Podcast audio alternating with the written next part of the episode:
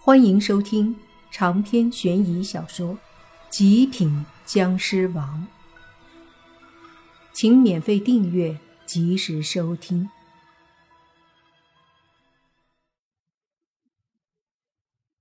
挂了电话之后，莫凡的心总算是放下了一些。不管怎么样，知道他们暂时安全就是最好的。以后的事情以后再说吧。接下来的一天时间里。这些女僵尸们都在大厦里待着，没有出去。让莫凡无奈的是，这些女生们的消失，导致官方出动了警力，把这栋大楼包围了。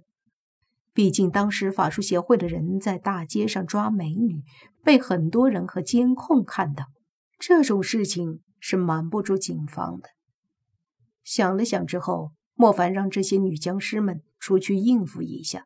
就说是在这里参加一个聚会，先把那些官方的警力给撤掉。这些女僵尸很听话，她们出了大厦，给警方一起解释。做笔录的时候，他们都统一说是参加聚会，闹着玩的。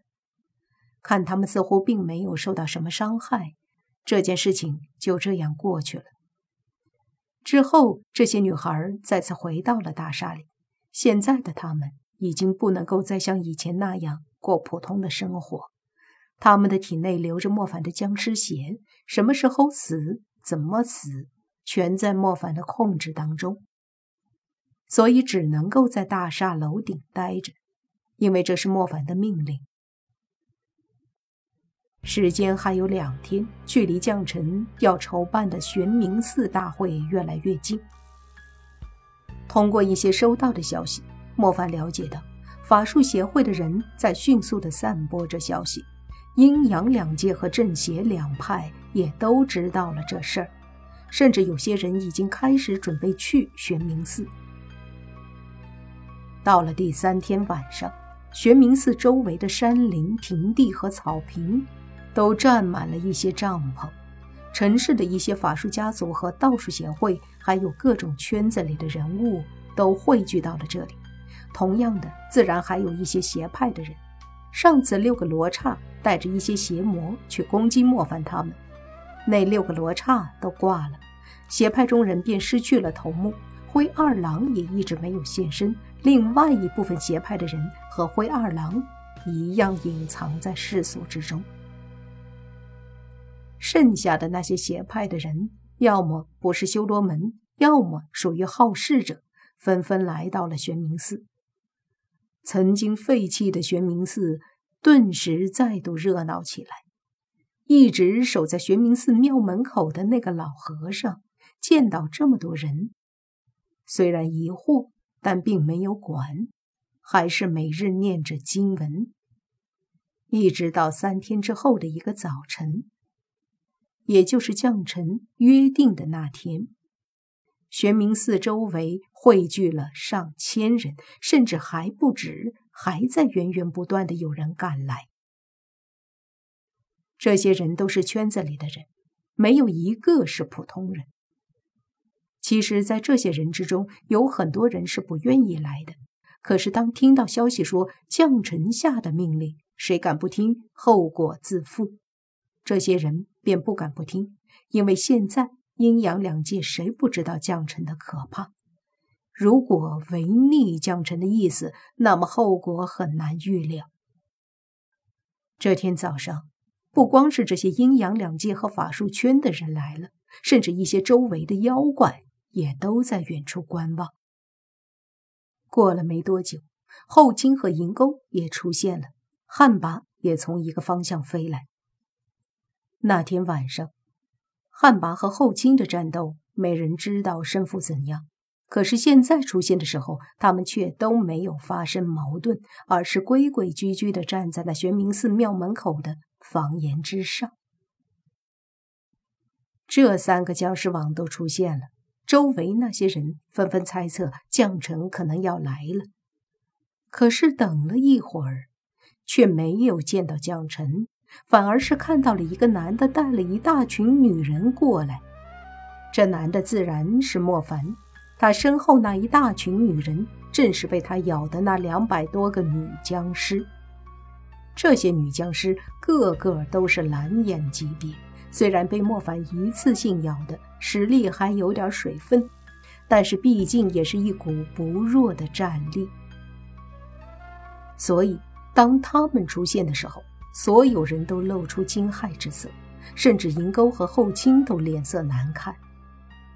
周围的人看着莫凡，莫凡也发现了一些熟人。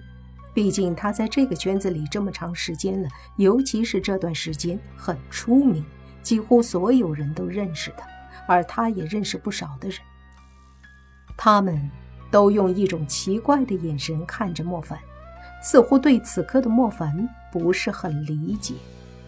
而莫凡呢，实际上也不需要任何人的理解。他没有在意这些目光，带着这两百多个僵尸走到了玄冥寺前。随即，他的身体缓缓飘起来，落在汉拔的身边，开口问道：“蒋成还没有来吗？”汉拔说：“还没有，他一向让人难以揣测，所以不好说。”莫凡点点头，有些不耐烦的说道。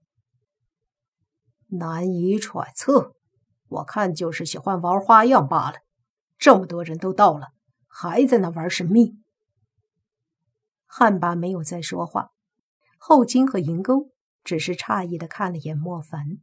他们的实力比莫凡强大，可是他们却在这种情况下不敢说将臣的坏话。没想到莫凡却敢，不仅敢，还显出一种不耐烦的神色。其实后清和银钩他们心里一样很不耐烦，毕竟同样是僵尸王，凭什么他们要这么低三下四的面对将臣？若不是从汉拔口里得知将臣真的很厉害，他们才不会如此低姿态。就这样，时间一点点的过去，即将要到中午的时候，莫凡终于不耐烦了。走出一步，对着周围大声喊道：“将臣，能不能出来？别浪费时间了。”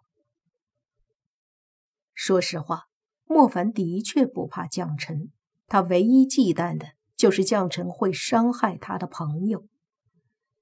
显然，莫凡要激怒他。对于莫凡突然的喊声，所有人都觉得惊讶。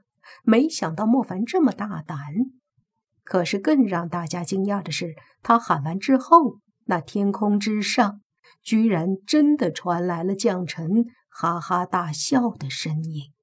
随即，他的身体浮现在半空，笑着对着下方的莫凡说道：“你这小子不愧是我的后代僵尸，想必……”你早就感应到了我的存在，莫凡有些烦，说道：“你一直在这里。”长篇悬疑小说《极品僵尸王》本集结束，请免费订阅这部专辑，并关注主播又见菲儿，精彩继续。